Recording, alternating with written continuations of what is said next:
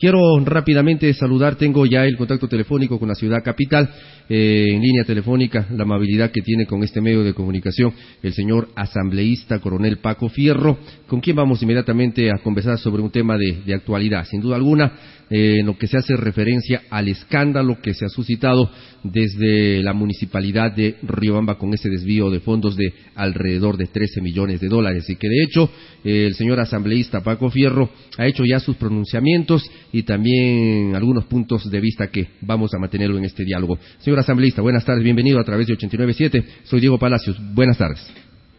Muchísimas gracias, muy buenas tardes a usted, a todos los que nos escuchan, que tengan una linda tarde y que Dios bendiga en lo que nosotros hacemos.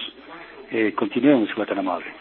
Oh, señor asambleísta, rápidamente, la situación que se presenta en el municipio de Riobamba, oportuno el de poder conocer su criterio, de hecho tengo conocimiento a través de nuestro correo electrónico, usted nos había enviado una copia de un oficio dirigido al señor eh, Contralor General del Estado, solicitando también información en lo que tiene que ver al tema de la construcción de la Escuela del Milenio en Penipe, que sin duda alguna esto viene a colación sobre una serie de irregularidades que se habrían cometido al parecer por el actual alcalde de Riobamba, eh, Juan Salazar, señor asambleísta.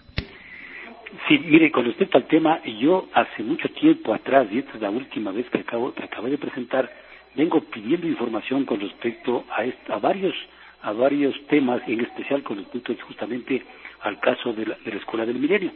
Si bien es cierto, allí recordemos que ya eh, la Contraloría y los auditores encontraron indicios de responsable penal y luego se fueron dando las vueltas y, dando las vueltas y eh, entregaron y pidieron a patrocinio de la oficina de patrocinio resultó que no había tal, eh, eh, digamos, tal partición de ese contrato entre las tres personas y que por lo tanto no había indicios de responsabilidad penal. Yo, ¿por qué estoy pidiendo y sigo insistiendo en que me entreguen la documentación? Porque un caso similar pasó con el señor, eh, con el ex ministro de, de Deportes. Recordará que también dividió en algunas partes del país dividieron algunos contratos y por lo tanto le siguieron eh, y está con el juicio respectivo.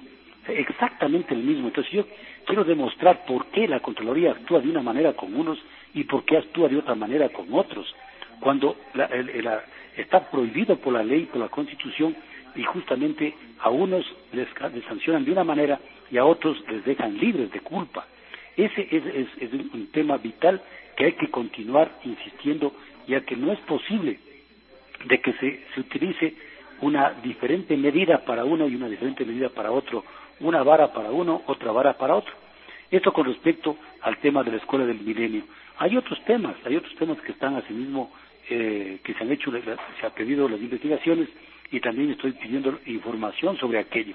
Con respecto, por ejemplo, al Parque Sucre, tenemos que seguir insistiendo y verificando que las cosas se vayan esclareciendo en beneficio de la ciudad de Riobamba.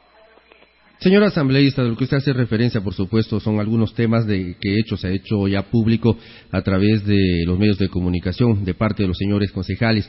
Y en este caso, como usted bien hace referencia al tema de la Escuela del Milenio, en el caso del Parque Sucre, pero si se tenía conocimiento de que se estaba eh, eh, dando algún tipo de, irregularidades, la pregunta que viene ahora al momento es ¿por qué se, no se actuó oportunamente? En este caso, ustedes como legisladores, si ya tenían conocimiento de esto, algo se debió hacer oportunamente para que no se vayan acumulando esta serie de irregularidades. Eh, su punto de vista, señor asambleísta.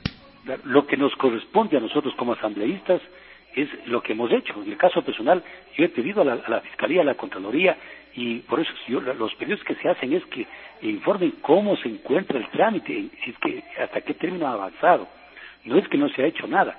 Eso es lo que le corresponde como, como asambleísta para poder fiscalizar en beneficio de los cargos de intereses de la provincia, del país y de la ciudad de Río en este caso. Entonces, se ha, se ha, venido realizando, se ha venido haciendo, no es que lo estamos haciendo en este momento, insisto, se nos ha venido haciendo en forma permanente ese seguimiento. Ahora, eso tenemos que aclarar ante el pueblo para que la gente no. ¿Qué, qué otra cosa podríamos hacer nosotros? Cuando el, el, el municipio tiene la autonomía y por lo tanto los, los, los fiscalizadores directos de un municipio son es el consejo, el consejo en este caso los las y los concejales. Entonces, en el caso actual con respecto al tema del Banco Central, de, de esos desvíos de dineros de, las cuentas del, municipio de Ribamba, yo he venido diciendo hay, hay tres alternativas. las tres alternativas, la una es la revocatoria, a través del, periodo del pueblo, pero la revocatoria no se puede dar por una sencilla razón de que la Constitución y la ley indica de que no se podrá dar esto, esta revocatoria, ni en el primero ni en el último año de ejercicio. Y estamos ya atravesando el último año de ejercicio, en este caso de la alcaldía de Ribamba. Entonces, eso, la revocatoria está eliminada por el momento, ¿no es cierto? ¿Qué es el otro proceso? Que es el de, el, el, de la Contraloría. En este de la Contraloría, tiene que la Contraloría, que ya está eh, revisando, está ya actuando en la ciudad de Ribamba, en el municipio, ellos lo que tienen que hacer es presentar un informe. En ese informe borrador tiene que ser leído y ahí para que puedan desvirtuar a quienes se está acusando y luego viene el informe final. Pero eso va a pasar mucho tiempo, muchísimo tiempo. Y por eso es que yo, eh, y permítanme hacer aquí una acotación, yo he venido planteando una reforma a la ley de la Contraloría, que es justamente aquello, que no tenga la exclusividad de presentar estos informes eh, de, vinculantes en cuanto se estos informes, perdón, en, eh, en cuanto se refiere a los indicios de responsabilidad penal. ¿Y por qué? Porque no es justo de que hay temas que han pasado en varias partes del país, no solamente en los gobiernos autónomos, sino a nivel de instituciones. Y como son dineros del pueblo y son dineros del Estado, mientras no, no se pronuncia la Contraloría, el fiscal no puede hacer absolutamente nada. No está bien, pues eso no está correcto. ¿Por qué? Porque ya ha sucedido casos en los cuales el fiscal ha tomado cartas en el asunto, han hecho las investigaciones respectivas, ha llegado ya al último paso, ha llegado al último paso, en este, en este, en este caso, por ejemplo, ya ha llegado a la, a la Corte Nacional y la Corte Nacional le dice que no procede. ¿Por qué? Porque no tiene el informe de la Contraloría. Eso no puede ser, no puede ser. Entonces, esta es una alcahuetería, una alcahuetería para que los ladrones de cuello blanco tengan el tiempo suficiente para poder largarse del país.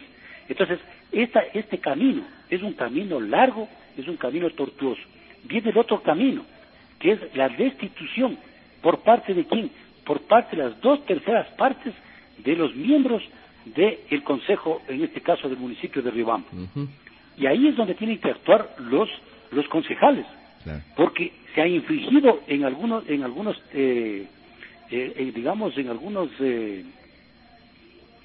términos, en este caso, por ejemplo, el hecho de las claves ¿no es cierto?, de haber entregado a otras personas que no tienen razón de ser y por lo tanto ahí se ha producido este, llamémoslo entre comillas, este posible atraco eh, que se ha hecho de alrededor de 13 millones, de los cuales creo que han recuperado alrededor de 10 y quedan pendiente una cantidad que ya está en manos de quienes hicieron el atraco. Entonces, lo que, lo que, lo que sucede es de que, de acuerdo al artículo 57 actual del COTAD, en los literales M y N, dice claramente, dice, fiscalizar la gestión, hablando de las atribuciones del Consejo Municipal, o sea, de los concejales, fiscalizar la gestión del alcalde o alcaldesa del gobierno autónomo descentralizado municipal de acuerdo al presente código. N. Destituir con el voto conforme de las dos terceras partes de sus integrantes al alcalde o alcaldesa, al vicealcalde o vicealcaldesa o concejales o concejales que hubieran incurrido en una de las causales previstas en este código, garantizando el debido proceso. Y viene el artículo 333 de los literales C y D. El C dice incumplimiento sin causa justificada de las leyes de las resoluciones legítimamente adoptadas por los órganos normativos de los gobiernos autónomos descentralizados. Damos cuenta que hay, hay una ordenanza que está aprobada, que presentaron los concejales, y no le, da, no le no hace caso el, alcalde respectivo, y por lo tanto es una causal de destitución. D.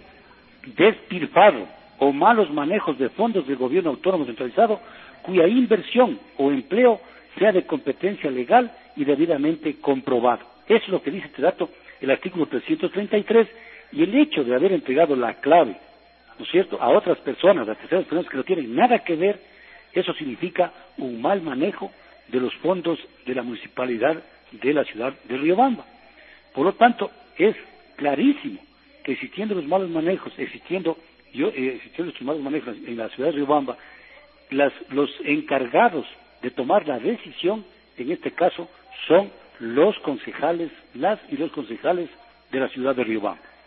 Por supuesto que sí. De hecho, señor asambleísta, le comento que la resolución tomada por la mayoría de, fue el informe de, minoría pese a la eh, Secretaría de Consejo para que se notificara al burgomaestre sobre el inicio del proceso y la remoción, como se establece en los artículos 335 y 336 del Código Orgánico de Ordenamiento, Territorial. Es decir, entonces nueve concejales votaron a favor para que se inicie así con este proceso de remoción del alcalde de Riobamba, porque señor asambleísta, son 13 millones de dólares, como bien usted hacía referencia, alrededor de 10 millones y pico más, han sido ya recuperados, pero las cosas no tienen que quedar ahí, por ahí, señor asambleísta. Sí, estoy totalmente de acuerdo y eso es lo que le digo.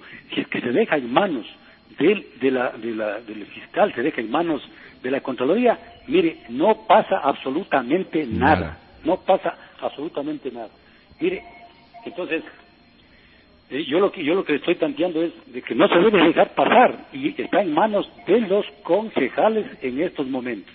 Por supuesto que sí. De hecho, asambleísta Fierro, eh, hay voces de protesta también por parte de los colectivos sociales, de la sociedad civil allá en la ciudad de Riobamba. De hecho, acá tengo una nota, una invitación en la que se da a conocer a que la colectividad acuda a una gran marcha por la dignidad de Riobamba este próximo día, viernes 26 de abril. De hecho, se anuncia también una marcha para el próximo día 29 de abril. Señor eh, asambleísta, ¿usted estará participando de las mismas si es que su tiempo así lo, amerita, coronel Fierro? Mire, el, día, yo supe, por ejemplo, que el, eh, Alianza País había retirado o que no tiene el apoyo del gobierno, el señor alcalde. Yo decía, ya, ya es hora, pues, y es hora de que le hayan retirado porque hay que recordar también de que para, para llegar a la alcaldía se unieron municipalistas, se unieron Alianza País y se unió también, eh, en este caso, en ese tiempo, Pachacuti ideológico. Entonces, hay que, hay que, hay que también eh, observar aquello. Entonces, depende quién lo esté haciendo la marcha. Si es una marcha de Alianza País, es, una marcha que no, no debería convocar a la población porque también son parte de aquello. Debería ser una marcha por que no tenga ninguna bandera política. Ahí estaremos nosotros. Caso contrario, si van a asomar ahí a, reivindicarse, no es justo, no es posible que eso se dé en este sentido y por lo tanto yo no podría estar presente en una marcha que esté organizada por Alianza País. Muy bien, por supuesto que sí, entendemos su, su posición. Eh, Coronel Fierro, muy gentil, muy amable por haber eh, estado con nosotros, dado unos espacios de su tiempo para poder conocer sus puntos de vista, porque los asambleístas que nos representan allá eh, en la Asamblea Nacional también están al pendiente de estas situaciones y de hecho que ustedes también harán algún tipo de gestión, como bien usted lo ha manifestado, esto no quede en la impunidad y tengan que darse con los responsables y de hecho tengan que ser sancionados. Señor asambleísta, una buena tarde. Sí, muchísimas gracias, pero permítame simplemente hacer también una, una pequeña puntualización. No, si, si, se llegara a la destitución del alcalde, no quiere decir que con eso se acaba todo. Claro. Nosotros tenemos que hacer el seguimiento para que la Contraloría continúe con las investigaciones y llegar y que se, determine quiénes son los responsables. Eso está, es correcto y eso es lógico. Por eso es que es necesario hacer un seguimiento de todos los procesos y estar pendientes de que esto no quede en la impunidad. Por supuesto que sí. Señor asambleísta, muy gentil, una buena tarde. Ya estaremos contactándonos con usted porque habrán novedades también que se generan a través de la asamblea y que de hecho usted también estará informando a la colectividad chimboracense. Buenas tardes. Buenas tardes, gracias. Muy amable, gracias señor asambleísta.